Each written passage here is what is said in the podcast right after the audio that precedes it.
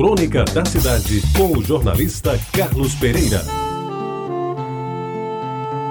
Amigos ouvintes da Tabajara, como eu já lhes contei em crônica anterior, eu nasci no dia 11 de novembro, mas só fui registrado no dia 15, feriado nacional, quando meu pai pôde ir ao cartório. Pois bem, eu bem que podia ser chamado de Martinho, que é o dia do santo, dia 11, mas resolveram me chamar de Carlos, nome aliás ao qual nunca fiz restrição. Isso foi em 1938, ou seja, há exatamente 81 anos. Meus amigos, quando eu completei 69 anos, resolvi me intitular de quase 70. E ao invés de falar sobre as delícias de viver a melhor idade, em paz e com saúde desejável e possível, preferi discorrer sobre o signo que me envolve por inteiro: o temível, adorado, misterioso e perigoso escorpião.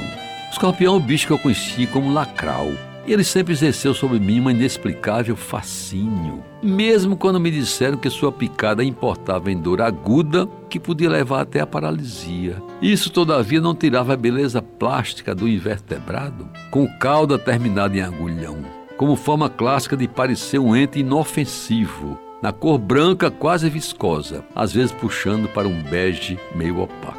Amigos ouvintes, quem já não sentiu um arrepio a correr pelo corpo quando se viu frente a frente com um desses espécimes do tamanho médio, com a cauda levantada, dobrada em quase um C, pronto para o ataque.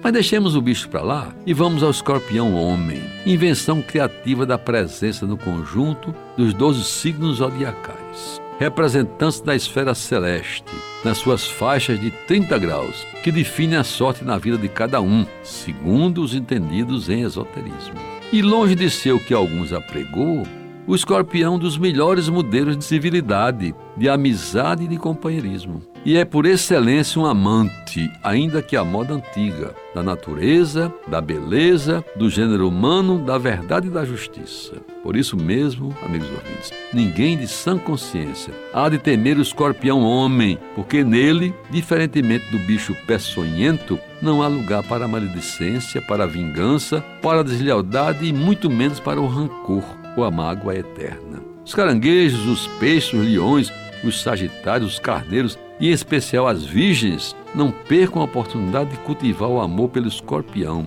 nem rejeitem o seu carinho, porque eles são feitos de pura sinceridade. Engana-se quem pensa e diz que com o escorpião não se brinca.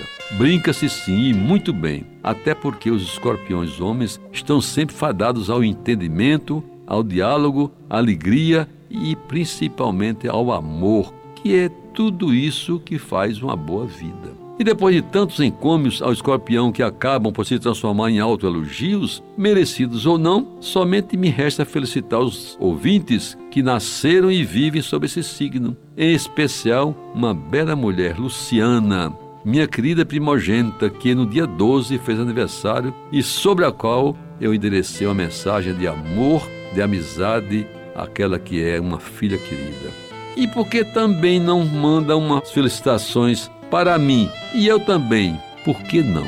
Também sou escorpião. Você ouviu Crônica da Cidade com o jornalista Carlos Pereira.